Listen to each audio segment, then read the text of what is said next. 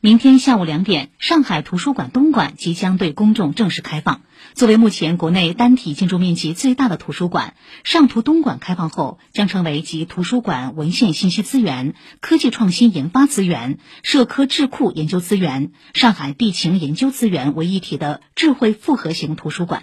目前，上图东馆正在进行最后的调试准备工作。上海图书馆副馆长徐强表示，明天开馆后，上图东馆每天开放五千人次预约名额，读者可以通过上海图书馆小程序预约入馆。我们目前的进馆是按照百分之五十的这个人流量来进行控制，读者可以从网上可以预约我们的东馆的各种活动、展览，包括讲座。今天中午十二点，本台市民与社会节目将在上图东莞现场对话陈超馆长，欢迎收听。